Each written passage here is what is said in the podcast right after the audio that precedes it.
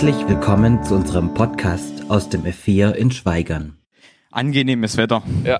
Hat jetzt ja genug geregnet. Also, Ja. was willst du überhaupt mit dem Karton? Ja, ich muss jetzt langsam mal hier die Sachen einpacken. Hier meine schöne To-Do-Liste, die muss ich hier hinlegen, dass ich da auch nichts vergesse, ne? Ja, aber ich bin jetzt fast fertig. Bist du jetzt schon fertig mit dem Fall? Ja, ob du es glaubst oder nicht, aber ich hab's gefunden. Ja, dann weißt du doch jetzt, was war überhaupt sein großer Plan? Ja, also sein Plan war einfach von Anfang an am Kreuz zu sterben. Das war sein Ziel und seine Aufgabe. Du meinst, der hat es von Anfang an geplant? Ja, also das, ich habe mir noch mal die letzten Worte aus der Bibel da angeguckt, was er gesagt hat. Und da hat er gesagt, die letzten Worte waren von ihm, es ist vollbracht und nicht irgendwann wird er es vollbringen, sondern genau in dem Augenblick, wo er ähm, gesagt hat, wo er gestorben ist, hat er gesagt, jetzt ist es vollbracht. Nicht irgendwann anders, sondern genau jetzt. Verstehst du das? Ja, nee, eher nicht so. War ja klar, ne? Ja, ich mach dir mal ein Beispiel. Was würdest du sagen, wenn du jetzt auf dem Sterbebett liegst? Was wären deine letzten Worte? Puh, das weiß ich doch jetzt noch nicht. Ich mache mir jetzt darüber keine Gedanken, aber ich denke, ich würde irgendwas Sinnvolles sagen wollen oder irgendwas, was die Leute tröstet, die wo ich zurücklasse. So, das hat er sich auch gedacht und das war in dem Fall, es ist vollbracht. Das war seine Bestimmung und das war die Bedeutung, was von seinem ganzen Leben. Dein Argument leuchtet mir zwar ein, aber es lässt noch Fragen offen. Warum war das sein Plan? Was hatte er davon? Und heißt das, dass es keine Schuldigen gibt? Oder wenn er das halt so wollte? Ja, nee, das ist so, dass alle schuldig waren. Also einfach jeder, ne? Das heißt, die Pharisäer, der Hohe Rat, der Hohe Priester, Pontius Pilatius, Judas und Petrus, die waren alle schuld. Ja, nicht nur die, sondern auch du und der Dr. Watson. Der hat ja mit mir Sach genügend auf sich geladen, ne? Und ich gebe es ungern zu, auch ich bin schuld. Wow, das ist echt richtig krass. Ja, aber ich muss jetzt auch schon wieder los, weil der Fall ist bald fertig. Dann kann ich langsam schon mal anfangen, Akten zu schreddern. Da habe ich schon mal richtig Lust drauf. Und dann, dann gehen wir wieder. Ah, mein To-Do, mein To-Do-Zettel. So, jetzt, wir sind wieder da. Die letzten Worte, es ist vollbracht. Für die, die die letzten Wochen nicht mit teilgenommen haben, wir sind gerade bei einer Predigtreihe, die heißt Tatort Golgatha. Und heute ist Teil 6, die sieben letzten Worte. Heute ist ja kein Sonntag, kein Sonntag, sondern ein Freitag, Karfreitag. Ich habe den Jungs gesagt, die sollen nicht so lustige Gags einbauen diesmal im Anspiel, weil normalerweise sind die immer mega witzig. Aber heute ist Karfreitag. Und Karfreitag ist eigentlich was ziemlich Düsteres. Die dunkelste Stunde der Menschheitsgeschichte. Da kommt Gott auf diese Welt, er selber, und wir Menschen haben nichts Besseres zu tun, als ihn ans Kreuz zu schlagen. Karfreitag, das zentralste Ereignis, auf das Gott auch schon seit Jahrtausenden hingeplant hatte. Er wollte es so lange und jetzt, jetzt endlich ist es soweit. Und deshalb kann man zu Recht sagen, dieser schrecklich brutale Tatort Golgatha, das ist der absolute Höhepunkt. Der Höhepunkt in dem großen Plan, den Gott schon lange hatte. Man spricht von seinem Heilsplan. Er wollte das Heil bringen und das ist dieser Höhepunkt. In der Bibel wird uns davon berichtet, Jesus hängt am Kreuz und er gibt noch ein paar Worte von sich. Er sagt noch was in diesen letzten Stunden. Und ich habe mir gedacht, wir können das jetzt ja mal testen. Wie gut ist euer Bibelwissen? Sieben Worte sind es insgesamt, sieben Sätze. Auf wie viel von diesen Sätzen würdet ihr kommen, wenn ihr so überlegt? Also es ist vollbracht, wäre vielleicht mal eine Starthilfe. Das ist eines davon. Und ich habe die Techniker gebeten, die geben uns gleich so einen Ein-Minuten-Countdown. Eine Minute, wo ihr überlegen könnt, auf wie viel komme ich denn selber? Wer mit einem Nachbar sitzt, kann sich ja mit dem austauschen. Seid ihr aus einem Hausstand oder so. Eine Minute, auf wie viel dieser sieben Worte kommt ihr? Guck, ob's klappt. Nee, das ist nicht. Nicht Spickler. Eine Minute läuft trotzdem. Und Zeit wieder aus. Da wurde schon gemurmelt, ah, eine Minute ist viel zu wenig, die Zeit reicht nicht und so. Ist ja okay, war ein Startschuss. Wer von euch ist auf mindestens vier letzte Worte gekommen? Ah, mindestens fünf, sechs, sieben. Ui, ganz, ganz wenige. Vielleicht noch mit, oh, mal gucken, ob das noch zählt und so. Okay. Ich finde sowas immer spannend, weil man überlegt, hä, doch, man kennt schon was, aber alle, ne, gell? Gute Bibelkenntnisse, die es auf sechs oder sieben gebracht haben. Wir gehen sie der Reihe nach durch. Jetzt, ne? In den Evangelien können wir lesen, Und als sie an den Ort kamen, den man Golgatha nennt, das heißt Schädelstätte, da kreuzigten sie ihn und zwei Übeltäter mit ihm, einen zur Rechten und einen zur Linken. Jesus aber sprach, Vater, vergib ihnen, denn sie wissen nicht, was sie tun. Wenige Verse später, wir skippen ein paar, spricht einer von diesen Verbrechern neben dem Kreuz, mit dem spricht Jesus und Jesus sagt zu ihm, Wahrlich, ich sage dir, noch heute wirst du mit mir im Paradies sein. Es standen aber bei dem Kreuz auch seine Mutter und die Schwester seiner Mutter, Maria, die Frau des Klopas, und Maria Magdalena. Als Jesus nun seine Mutter sah und neben ihr den Jünger, den er sehr lieb hatte, da sagte er zu ihr, Frau, siehe dein Sohn. Und zu dem Jünger sagte er, siehe deine Mutter. Als aber die sechste Stunde anbrach, man muss wissen, sechste Stunde muss man immer plus sechs rechnen, der Tag geht bei denen morgens um sechs los. Als die sechste Stunde anbrach, da kam eine Finsternis über das ganze Land, also obwohl es zwölf Uhr war, Finsternis, bis zur neunten Stunde. Und in der neunten Stunde schrie Jesus mit lauter Stimme, Eli, Eli, lama asabtani, das heißt übersetzt, mein Gott, mein Gott, warum hast du mich verlassen? Und als die Sonne sich verfinsterte, riss der Vorhang im Tempel mitten in zwei. Und Jesus rief mit lauter Stimme, Vater, in deine Hände befehle ich meinen Geist. Und weil Jesus wusste, dass nun alles vollbracht war, da sprach er, damit die Schrift sich erfüllte, mich dürstet.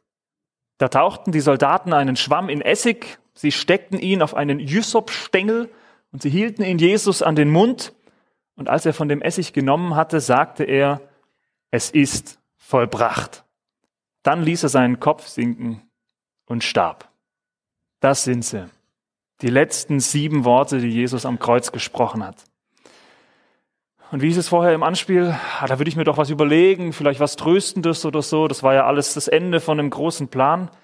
Glaubt ihr nicht auch, dass ein Gott, der sich so lange überlegt hat und so lange auf diesen einen Moment hingefiebert hat, dass der sich nicht ganz genau überlegt, was er dann am Schluss sagen will? Er weiß doch, dass diese Worte, das, das wird mein Vermächtnis werden. Ne? Und tausende Jahre später sitzen Leute in der Gemeinde und überlegen sich, das sind die Worte. Dazu kommt, Jesus hängt ja am Kreuz und man weiß inzwischen, äh, da ist man nicht durch die Sonne gestorben, sondern in der Regel am Ersticken weil man immer den Brustkorb versucht noch hoch, hoch und irgendwann geht einem die Energie aus. Jesus erstickt dort, er bekommt sehr wenig Luft. Wenn man sich dann noch die Mühe macht, bewusste Worte auszusprechen, dann ist einem das wichtig. Er wusste genau, was er sagen will. Und so habe ich bei meinen Vorbereitungen über diese sieben Worte immer wieder gedacht, boah, ey, da steckt so viel drin, Wahrscheinlich machen wir in zwei Jahren einfach eine Predigtreihe, wo dann klar ist, erstes Wort, zweites Wort, drittes Wort. Ne? Du könntest über jedes dieser Worte eine eigene Predigt machen. Aber es ist auch mal spannend zu sehen, was gibt uns denn das Ganze? Ein Blick auf alle diese Worte auf einmal drauf. Und deswegen unser Thema, die sieben letzten Worte. Alle zusammen. Was will Jesus uns sagen, wenn er sich die Mühe gibt, sowas noch auszusprechen? Oder vielleicht andersrum gefragt, was sagen uns diese sieben letzten Worte über diesen, diese Person, die dort am Kreuz hängt? Das Erste, was, wie ich finde, ziemlich deutlich wird, an diesem Kreuz stirbt ein Mensch. Ich weiß nicht, ob ich das jetzt überrascht oder nicht, aber in der Bibel wird es an ganz verschiedenen Stellen deutlich, dass Gott sich in Jesus nicht einfach nur irgendwie verkleidet hat, so nach dem Motto, damit man ihn nicht erkennt oder so, zieht er sich halt irgendwie eine Haut drüber, sondern nein, Gott ist ganz real Mensch geworden.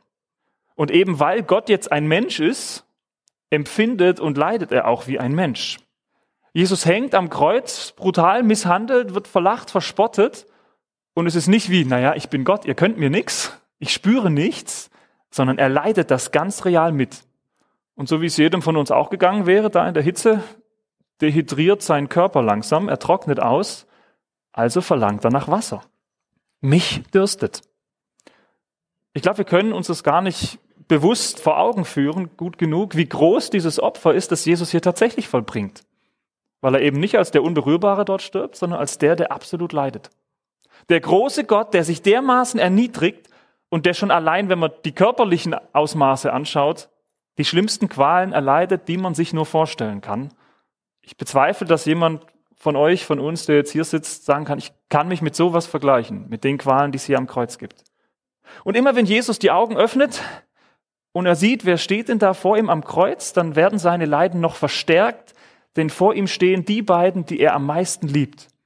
Seine Mutter Maria, die, die ihn aufgezogen hat, und der Jünger, der sein Lieblingsjünger war, das ist der Johannes. Er sieht ihren Schmerz und es zerreißt ihm das Herz. Also schaut er seine Mutter an und sagt, Frau, siehe dein Sohn und zum Johannes, siehe deine Mutter. Eben weil Jesus ganz Mensch ist, fühlt er sich diesen beiden Leuten so sehr verbunden, dass er das nicht einfach wegwischen kann. Naja, ist ja nur ein, ein Mensch in meinem großen Heilsplan, ich als Gott. Nein, die Menschen sind ihm unheimlich wichtig, diese zwei ganz besonders. Er will sie mit diesem Verlust nicht alleine lassen und deswegen ruft er ihnen das zu. Seid füreinander da. Johannes, meine Mama verliert hier einen Sohn. Sei du der neue Sohn. Sei du für sie wie ein Sohn. Maria, sei du für Johannes wie eine Mutter. Jesus leidet am Kreuz wie ein Mensch, denn er ist ein Mensch. Und jetzt kann man sich ja fragen, warum ist das für uns wichtig? Ich würde sagen, das macht alles aus.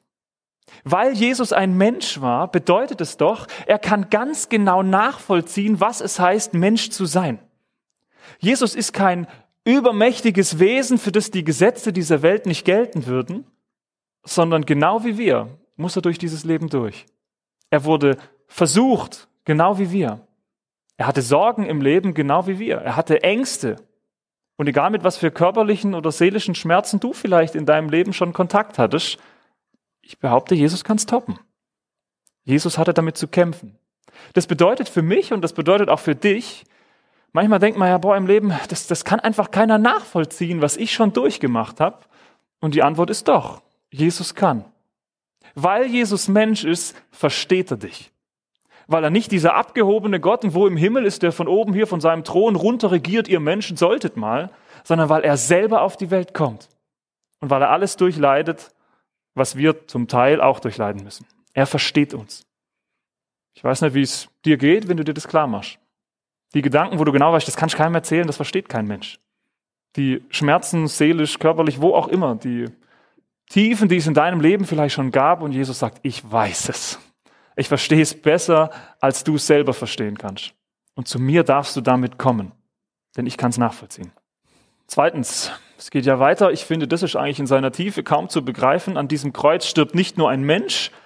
Jemand hat mal gesagt, 100% Mensch, 100% Gott. Wir dürfen gleichzeitig wissen, an diesem Kreuz stirbt Gott. Heutzutage denken ja viele, also gut, Jesus, das war vielleicht ein, ein weiser Mensch, ein gütiger Mensch. Ne? Der hat viel Positives vorgelebt, hatte hohe Ideale und der hat versucht, das den Menschen weiterzugeben, so diese Welt zu einem besseren Ort zu machen oder was in der Art. Aber Letztendlich war die Welt nicht reif, deswegen schlagen sie ihn ja ans Kreuz. Und deshalb ist Jesus gescheitert. Seine Revolution, die er versucht hat zu starten, sie stirbt hier am Kreuz. Und mir ist irgendwann aufgegangen, dass genau das die zentrale Frage ist, so sehr wir das auch nicht begreifen können. Ne? 100% Gott, 100% Mensch, mathematisch macht es keinen Sinn. Aber das ist die zentrale Frage. War Jesus nur ein Mensch, dann bedeutet das Kreuz seine Niederlage dann bedeutet das Kreuz, er hat versagt. Es hat nicht funktioniert. Nicht umsonst spucken die Leute ihn an, nicht umsonst verhöhnen sie ihn, weil für sie ist klar, na jetzt ist aus. Ne, du großer Wundertäter, was hast du nicht alles getan? Jetzt ist aus. Hilf dir doch, spring doch runter vom Kreuz, wenn du kannst. Ne? So ärgern sie ihn. Anderen konntest du helfen, aber dir selber nicht. Wenn Jesus nur ein Mensch war, dann hat er hier verloren. Und es sind ja nicht nur die raubeinigen Soldaten, die da so reden, weil die halt das gewohnt sind, sondern da machen richtig viele Leute mit. Die angesehensten unter den Juden stehen dabei und verspotten ihn. Selbst der eine Verbrecher, der neben ihm hängt, für den ist klar, Loser. Er hat verloren. Sie tun das, weil sie in Jesus nur einen Menschen sehen. Und so hart es klingt, genau damit sprechen sie sich doch eigentlich ihr eigenes Urteil. Deswegen ist das diese zentrale Frage. Wer in Jesus nur einen Menschen sieht, der kann sagen, ich bewundere diesen Menschen. Bestenfalls. Oder kann sagen, mit dem will ich nichts zu tun haben, der war halt dumm. Aber er kann ihn niemals als seinen Erlöser annehmen, als der, der ihn retten kann, weil ein Mensch kann mich nicht retten. Ist ja klar. Wenn Jesus nur ein Mensch war, also kein Gott, dann kann sein Tod auch keine göttliche Vergebung bewirken. Er muss Mensch und Gott sein. Und deshalb hängt so unendlich viel an dieser Frage, ob ein Mensch das erkannt hat. Ob du das erkannt hast. Er ist Gott. Ist gar nicht so lange her, vor zwei Monaten oder sowas, da hat mich das jemand gefragt. Hey, also, das war mir irgendwie nicht klar. Jesus, Gott. Mensch, Vorbild, irgendwie von Gott geschickt und so, aber Gott selber, genau das ist er. An den Kreuzen neben Jesus links und rechts hängen zwei Verbrecher, steht nicht da, was sie gemacht haben. Vielleicht waren es Mörder, also man hat jetzt auch nicht jeden ans Kreuz geschlagen. Aber während der eine Jesus verlacht, hier, ne, wendet der andere sich ihm zu und sagt, gedenke an mich, wenn du in dein Reich kommst. In dein Reich. Da steht nicht da, der wurde Christ. Da steht nicht da, der hat verstanden, was das für Dimensionen annimmt oder so. Aber ganz offensichtlich hat dieser Verbrecher verstanden, Jesus ist nicht nur ein Mensch, sondern der geht jetzt in sein Reich. Ja, der ist der Herr über ein wunderbares Reich, das nach dem Tod kommt. Das ist kein Mensch. Und wenn er selbst, der Verbrecher, für sich auch nur den Hauch einer Chance haben will, auch in dieses Reich zu kommen, dann geht es nur über diesen anderen hier am Kreuz, der in der Mitte hängt. Über seine Fürsprache. Gedenke an mich, wenn du in dein Reich kommst. Und Jesus antwortet mit einem Selbstbewusstsein, das ein Mensch nicht haben kann. Wahrlich, ich sage dir, noch heute wirst du mit mir im Paradies sein. Spätestens hier wird doch deutlich, was Jesus für einen Selbstanspruch an sich hat. Ich kann das zuweisen. Ich kann dir deine Sünden vergeben und ich verspreche dir, dein Leben war bestimmt unter aller Kanone, aber du wirst bei mir im Himmel sein. Warum? Weil du mich um Hilfe gebeten hast. Jesus ist nicht einfach nur ein Mensch, der am Kreuz seine Niederlage erlebt, sondern er ist auch Gott, der am Kreuz über die Sünde triumphiert. Und zwar nicht nur über irgendeine Sünde, sondern über die ganze Sünde. Über das, was die Menschheit sonst kaputt macht. Das ist auch der Grund, warum Jesus nur wenig später ausrufen kann, es ist vollbracht. Weil er nicht nur diese Schmerzen erleidet, sondern auch endlich, endlich an dem Punkt seiner Ziele angekommen ist, an dem, was er sich schon so lange gewünscht hat. Dieser Moment, in dem der Vorhang im Tempel zerreißt. Der Mensch kann auf einmal in dieses Heilige, wo der, der Vorhang sonst immer mit davor war. Gottes gigantischer Heilsplan, jetzt hat er sein Ziel erreicht. Gott selber stirbt für die Sünden der Menschheit. Es ist vollbracht. Er lest die Bibel und ihr stellt fest, überall wird dann noch irgendwie, wird es schon vorangekündigt. Ne, hier noch ein kleiner Hinweis, hier noch ein Hinweis. Es zieht sich durchs ganze Alte Testament hindurch und jetzt, es ist vollbracht. Wie muss Jesus sich in diesem einen Moment gefühlt haben? Das, was er schon immer wollte. Sein größter Wunsch seit tausenden von Jahren. Und jetzt passiert's. Endlich, endlich ist das vollendet, wovon er so lange geträumt hat. Der Weg zu Gott ist wieder frei. Eben weil Jesus mehr ist als nur ein Mensch, dürfen auch wir uns das seit diesem Tag auf Golgatha zurufen. Jesus verändert die Dinge. In Jesus gibt es Rettung. Wäre nur ein Mensch, wäre das nicht möglich. Und damals wie auch heute, so wie diese Verbrecher am Kreuz das vormachen, steht auch jeder Mensch, jeder von uns vor dieser Entscheidung. Will ich Jesus ablehnen oder will ich ihn annehmen? Na, der eine Verbrecher sagt, ha, hilf dir doch selber, hilf uns, kannst du ja nicht. Oder nehme ich dieses Angebot von Gott an, ihn meinen Fürsprecher sein zu lassen? Und wenn du vielleicht zu denen gehörst, die da ihre Entscheidung noch gar nicht gefällt haben, dann mach dir klar, was das bedeutet. Kann man sich wirklich erlauben, so eine Entscheidung aufzuschieben? Rettung oder nicht? Das ist doch eigentlich die zentrale Bedeutung von Karfreitag. Er stirbt, er bietet es uns an. Und die Frage ist, nehme ich es an? Oder sage ich, ja, ist nett. Aber hat ja nichts mit mir zu tun. Und im Grunde ist das der Grundpfeiler von Karfreitag. Hier müsste diese Predigt eigentlich enden. Das ist das Entscheidende, weil Jesus ein Mensch war, der das Schlimmstmögliche erleiden musste. Deshalb dürfen wir wissen, er versteht uns. Und weil Jesus gleichzeitig der heilige Gott ist, der das geplant hat, er selber in Person. Deshalb bewirkt sein Tod was, nämlich Errettung, Vergebung für jeden, der es annimmt, für jeden, der ihn darum bittet. Und so finde ich spannend, dass Jesus aber noch ein drittes weitergibt, was an diesen Worten am Kreuz so deutlich wird, was wir über Jesus lernen. Wir haben gesagt, an diesem Kreuz stirbt ein Mensch. An diesem Kreuz stirbt Gott. Und wenn ihr überlegt, ha, welche der sieben Worte fehlen noch, das letzte, an diesem Kreuz stirbt ein Vorbild. Wenn man so ein bisschen christlich sozialisiert aufwächst, dann ist das was, das hört man relativ häufig. Leb so, wie Jesus es dir vorgelebt hat. Habe ich zumindest oft genug gehört früher. Und das stimmt. Jesus ist das absolute Vorbild dafür, wie man leben soll und dafür, wie man sterben soll.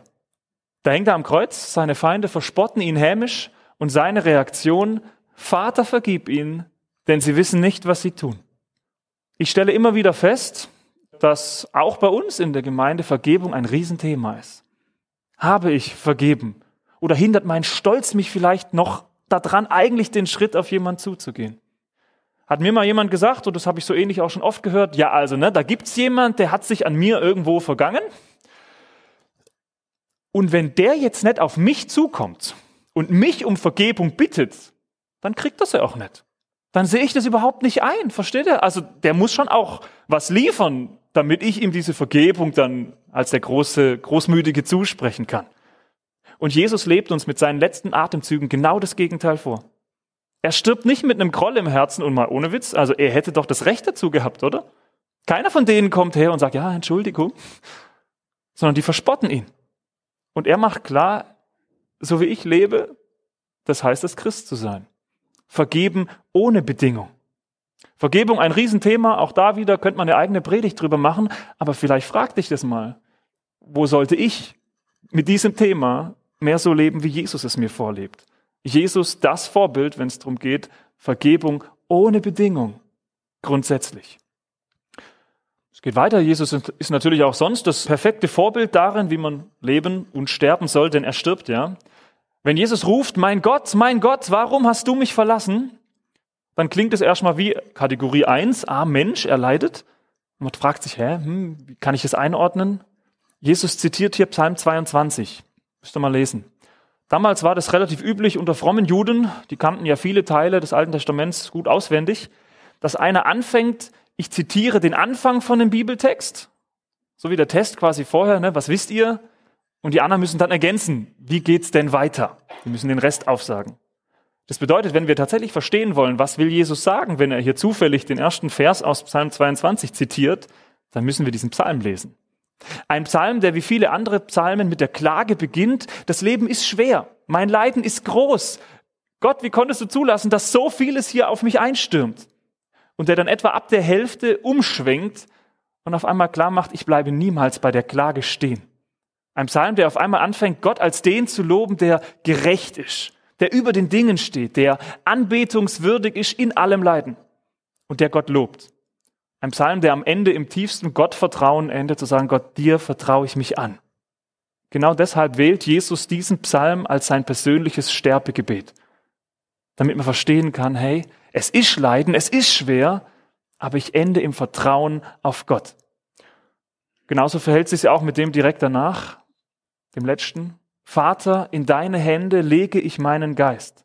Wieder ein Zitat, wieder aus dem Psalmen, diesmal Psalm 31. Der Vers heißt vollständig, in deine Hände lege ich meinen Geist, du hast mich erlöst. Herr, du treuer Gott. Wenn Jesus unser Vorbild darin sein soll, wie wir leben und sterben sollen, dann wäre das mein ganz persönlicher Wunsch. Dass ich irgendwann mal sterbe und das meine Worte sein dürfen oder meine Haltung sein darf. Ich vertraue Gott vorbehaltlos. In deine Hände lege ich meinen Geist. Du hast mich erlöst. Herr, du treuer Gott. Und genau an dieser Stelle höre ich auf. Unerschütterliches Gottvertrauen. Das ist das, was Gott uns vorlebt. Amen. Ich bete. Großer Gott, wir sind so weit entfernt von Karfreitag, von dem, wie wir das denken können. 2000 Jahre. Es fällt uns so schwer, das auch nur annähernd nachzuvollziehen, wie groß dieses Opfer ist, das du bringst. Hab du Dank, dass du so viele Hinweise in der Bibel uns hinterlassen hast, wo wir das nachvollziehen können, immer ein Stückle mehr. Wir sind heute hierher gekommen, rausgerissen aus unserem Alltag und wir wollen uns das klar machen. Du stirbst für uns. Du erleidest die schlimmsten Qualen und du sagst, hey, ich, ich kann dich nachvollziehen, ich verstehe dich. Wir dürfen zu dir kommen mit allem, was wir haben. Du verherrlichst dich selber, du machst dein Reich groß hier. Es ist vollbracht. Du hast alles gegeben aus Liebe zu uns. Und du lebst uns vor, was das dann auch heißen kann, wenn wir sagen, wir entscheiden uns für dich, uns dann auch von dir verändern zu lassen, dich als dieses Vorbild ernst zu nehmen. Und so möchte ich dich bitten, veränder du mich, veränder du uns, dass wir diesen Blick immer klarer auf dich kriegen, dir nachzufolgen, sich an dem zu orientieren, was du uns vorlebst. Herr, hab du Dank, dass deine Liebe damals wie heute die gleiche ist. Und dass du genau wie dem Schächer am Kreuz damals, diesem Verbrecher, auch uns das zurufst. Egal, was wir getan haben, dein Angebot steht. Wer dich als Fürsprecher nimmt, dem wirst du zum Fürsprecher. Amen. Simone hat es angekündigt, wir haben heute Abendmahl. Wir haben uns in den letzten Wochen ja immer mal wieder mit dem Thema befasst. Wer nicht dabei war, dürft es euch ruhig nachhören. Wir sind froh, dass es uns genehmigt wurde, Abendmahl präsentisch direkt vor Ort zu feiern und nicht nur als so ein Giveaway oder sowas. Die Regeln fürs Abendmahl sind ganz einfach. Jeder darf kommen, der genau das verstanden hat. Ich brauche Jesus. Jeder darf kommen, der wie der Schächer am Kreuz verstanden hat, ich bin ein Sünder, ich brauche ihn. Ich brauche die Vergebung von Jesus. Und deswegen ist mir immer wichtig, dass man vor dem Abendmahl auch bewusste kurze Zeit der Stille hat, wo man sich sowas fragen kann, wo stehe ich da eigentlich? Bin ich ein Heuchler, der das nur schön nach vorne trägt, aber eigentlich habe ich es nicht? Gibt es da Dinge in meinem Leben, vielleicht zum Thema Vergebung, wo ich Vergebung für brauche? Eine kurze Zeit der Stille, wo jeder von euch auch ich, sich kurz darüber im Klaren werden kann. Gott vielleicht auch Dinge hinlegen kann. Gott vergib mir. Schuld bekennen darf. Ich schließe dann von hier vorne ab.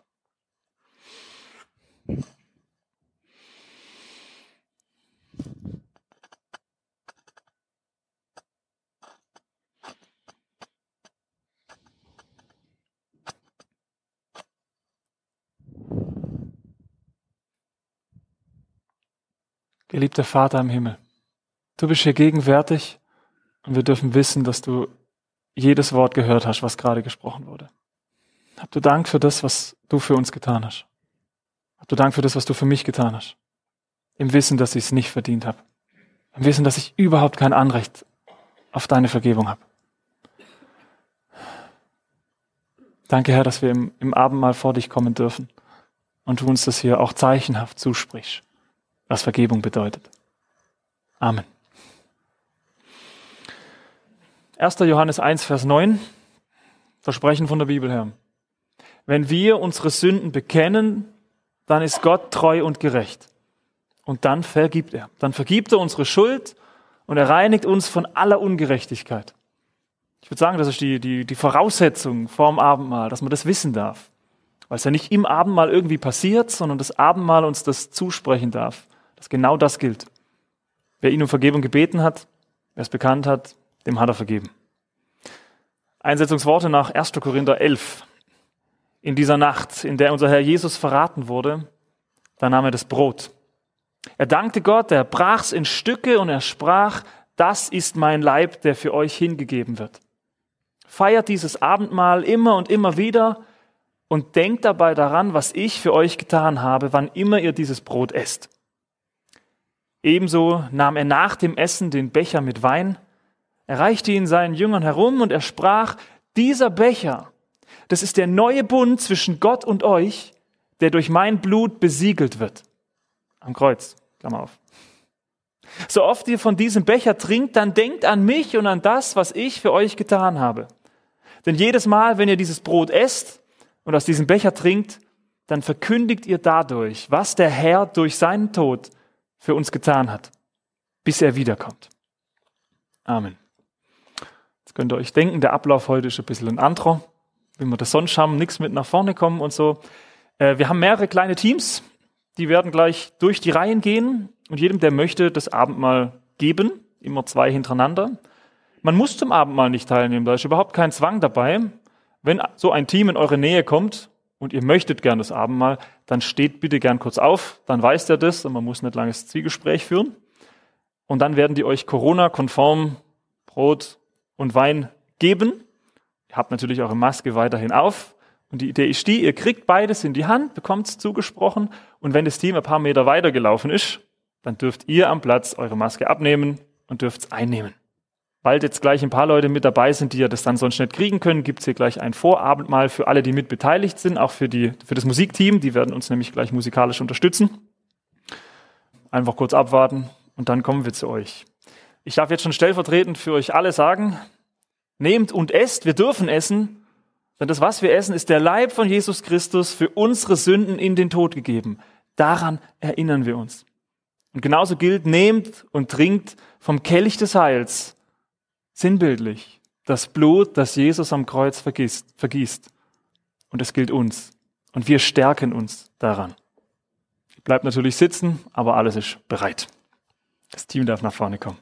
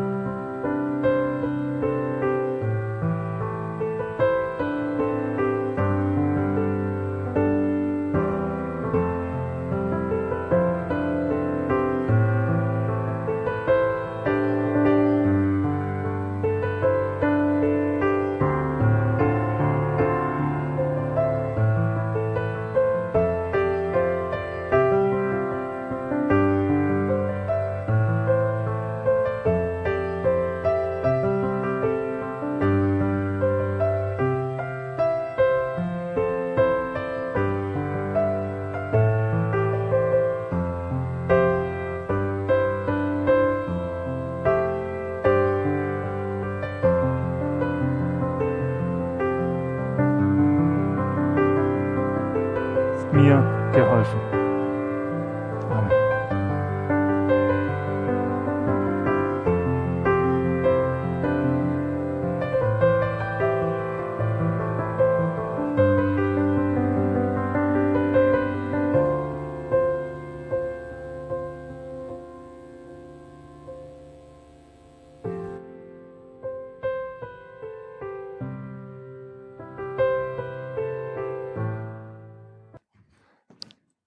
Genau mit dem Bewusstsein dürfen wir das auch annehmen. Er hat gesiegt. Dort am Kreuz, weil er uns liebt. Und genau das soll im Abendmahl deutlich werden. Sein Leib, sein Blut für uns. Amen. Die Simone darf noch was sagen. Geht in diesen Abend als Gesegnete, denn er segnet euch. Der Vater, der dich gemacht hat, der Sohn, der für dich stirbt und der Heilige Geist, der dich verwandeln möchte in einen neuen Menschen der immer ähnlicher zu Jesus wird. Amen. Einen gesegneten Karfreitagabend mit hoffentlich vielen guten Gedanken.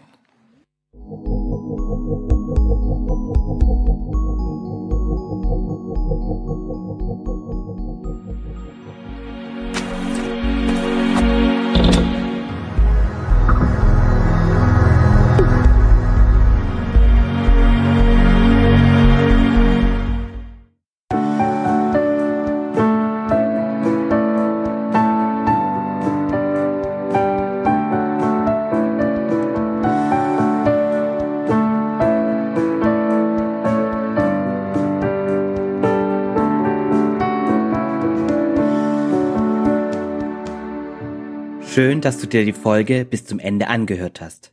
Sollten noch Fragen bestehen, Wünsche oder Kritik, können Sie uns gerne eine E-Mail schreiben an podcast.lgv-schweigern.de. Bis zum nächsten Mal.